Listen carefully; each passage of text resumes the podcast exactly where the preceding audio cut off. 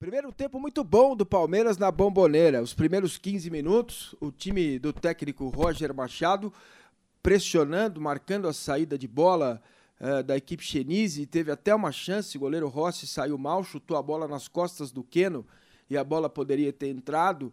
E o Palmeiras controlou bem o início do jogo, marcando adiantado. Depois o Boca, aos poucos, foi crescendo e usando muito o lado esquerdo, como já se esperava, com o Mas, lateral, a passagem do Pavon, o Pablo Pérez também triangulando por ali, e o Palmeiras teve dificuldade. Marcos Rocha, muita dificuldade para marcar o Pavon e o Boca nesses primeiros minutos, até 22 minutos.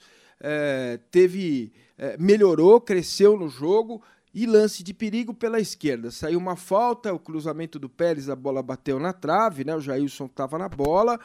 O Palmeiras finalizou duas vezes até os 26 minutos, dois chutes de fora da área, um do Marcos Rocha e outro do Dudu, sem levar perigo. Aos poucos, o Boca conseguiu controlar o seu sistema defensivo, Boca cresceu, foi para o campo de ataque e numa escapada aos 39 minutos, boa jogada do Palmeiras com paciência, trocou bem a, a bola pelo lado direito, Keno inverteu de posição, foi para a área para ser o centroavante, Borja fechou na primeira trave, o Marcos Rocha cruzou e o Keno fez 1 a 0.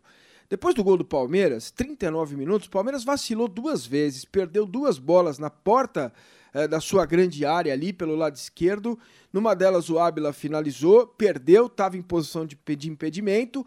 E na outra, um lance muito parecido, cruzamento, o Ábila fez o gol, também em posição de impedimento. Na primeira não percebi se o assistente marcou, mas na segunda, de fato, é, é, o Ábila estava em posição de impedimento, impedimento muito bem marcado. Bom, resumindo o primeiro tempo, Palmeiras fez um bom jogo, poderia até ser melhor se tivesse um pouquinho mais de acerto dos passes. O Keno fez o gol, mas precipitou algumas jogadas pela direita e alguns vacilos, dois principalmente depois que fez o gol.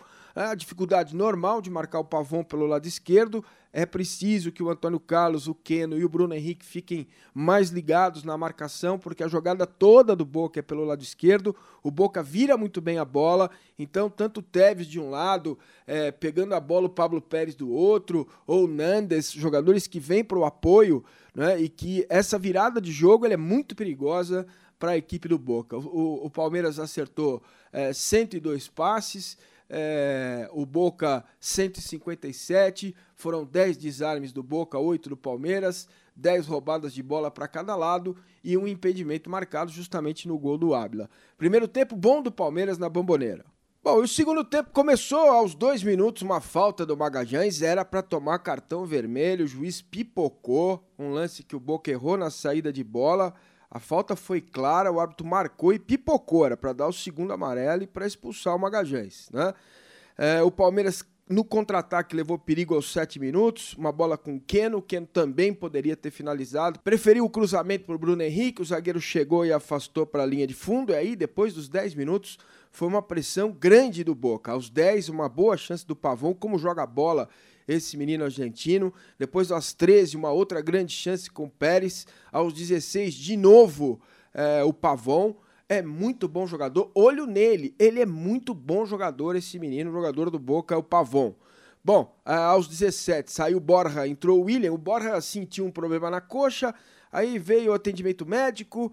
É, o Roger Machado mandou o William entrar eles não conversaram e o Borja ficou maluco, ficou bravo. Isso é bom mesmo, tem que ficar bravo mesmo de sair. O jogador tem que sentir, tem que ficar bravo de sair de campo, tá? Beleza, sem mimimi. 22 minutos, contra-ataque do Palmeiras, lançamento do Keno, a bola vinha pro William. E aí o goleirão, amigo, ah, goleirão Rossi, hein? Não é à toa que a torcida do Boca pega no seu pé, amigo. Saiu mal da área, de cabeça, meteu a cabeça na bola, a bola ficou ali, o William tentou, Bruno Henrique tentou também uma vez, e na segunda vez, aliás, o Lucas Lima tentou, a bola bateu no zagueiro e voltou novamente para o Lucas Lima fazer o segundo gol. E o Palmeiras fez 2 a 0. Com o gol, a coisa ficou muito mais tranquila, né? É, aos 24 minutos, um erro de passo do Felipe Melo e o Jailson trabalhou, e aí o Palmeiras administrou o jogo. Administrou e administrou bem. Nos dois tempos, somando os 90 minutos, vitória maiúscula do Palmeiras. E o time está pronto? Não, não está pronto, mas evolui. É claro que evolui. E jogou muito bem contra o Boca, se você somar os dois tempos. Falta ainda um pouquinho de controle de jogo, um pouquinho mais de maturidade. Individualmente, alguns jogadores não foram bem, mas outros atuaram muito bem. Gostei muito da partida que, é, que o sistema defensivo do Palmeiras fez. O Marcos Rocha sofreu, é, o Diogo Barbosa foi bem pela esquerda, os dois zagueiros firmes pelo meio da área, os dois volantes, é, o Felipe Melo. É, apesar desse vacilo de passe aí no segundo tempo, e o Bruno Henrique foram bem. O Lucas Lima melhor no segundo tempo pelo gol. O Dudu ainda errou um pouco de passe, mas o Keno também no primeiro tempo, apesar de ter feito o gol, é, é, fez uma boa partida. Vitória gigante do Palmeiras. E aí a pergunta que eu faço para vocês é a seguinte: sabe quem comeu o bombom que estava dentro da caixa? O porco. Grande abraço, Palmeiras classificado para as oitavas de final. E o que a gente espera é que esse time tenha paz para trabalhar, paz para evoluir. Roger Machado precisa de paz para deixar o time melhorar. Gostei também, antes de acabar, da entrada do Johan. Menino entrou com muita personalidade na vaga do Keno. Grande abraço, papo com massa, abraço no massa. E o porco comeu o bombom que estava na caixinha. Até mais.